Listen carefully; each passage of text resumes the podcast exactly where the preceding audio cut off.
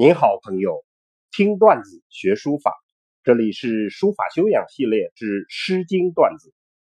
今天我们要讲蒙弃妇的悲情。蒙是叙事长诗的鼻祖，影响了以后的《长恨歌》《孔雀东南飞》等叙事长诗的基本格局和手法特色。这首诗比较长，我们分两次来讲。那么第一次重在叙事中的抒情，第二次重在叙事的结构。类比的书法是怀素的《狂草自叙帖》。好，下来我们就说叙事中的抒情。历来《诗经》的表现手法总结为三种，叫赋、比、兴。赋是叙事的方式，比兴。则主要用于抒情。蒙这首诗充分调动了三种表现形式的优势，把叙事和抒情自然的统一起来。其实作为口头传唱的民歌，完全是自发的创作，根据所唱的内容灵活选择表现手法，没有太多的规矩。所以蒙从直陈其事说起。感情就不断的酝酿，直到高潮，叙事自然的转为抒情，二者融为一体，同时推进。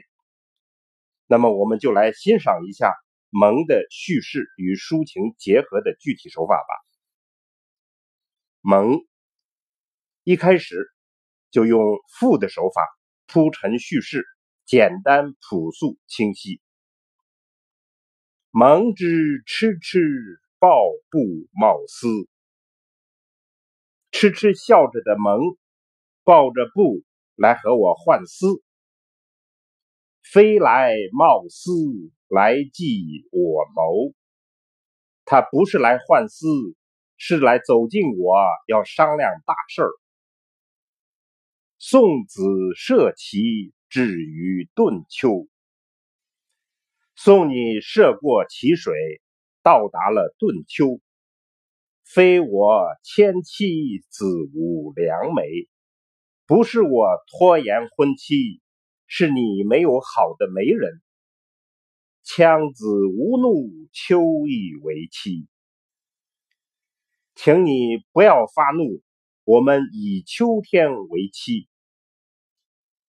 接下来就继续直接叙事，有了传神之笔。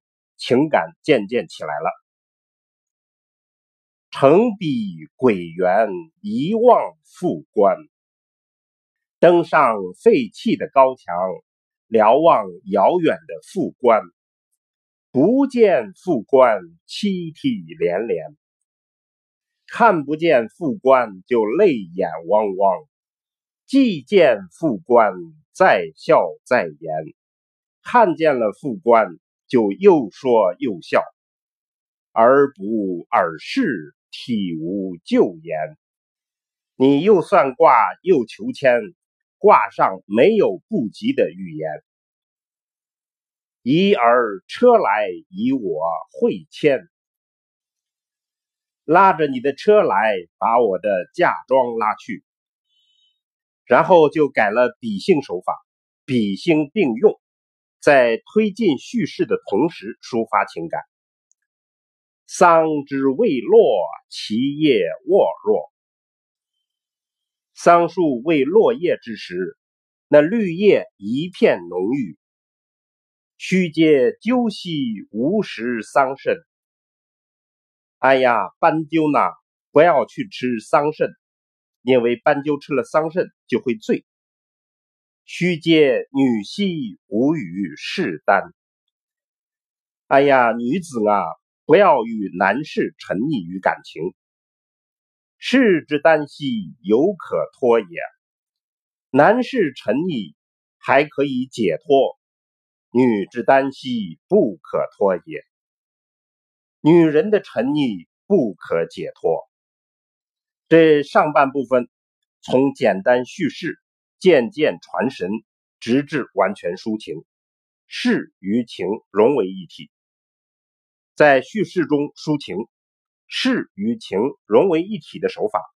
怀素的自序帖最突出的是两个特色：第一是圆笔、圆线、圆字形的运用。汉字是方块字，从篆、隶、楷这些典型的方块字，进入狂草，笔画的高度省减和运笔速度的加快，打破了方块字的外形，大多都趋于圆转。以圆破方就是浪漫主义夸张的抒情手法。在自序帖中，随着情感的起伏变化，笔法与字法的方圆变化多种多样，圆中有方，方中有圆。第二是狂草字体的创造。王献之打破王羲之的规矩，被称为破体书。怀素。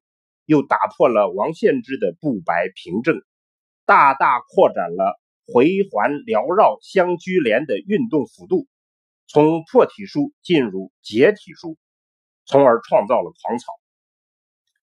草书抒情方式的多变与力度的加大，至狂草就达到了巅峰。这里我们限于篇幅，就不做具体的分析了，请大家根据我们所说的两点特色。仔细体会一下自序帖中叙事与抒情融合的技法。好，我们再来回味一下蒙里的抒情诗句吧。桑枝未落，其叶沃若。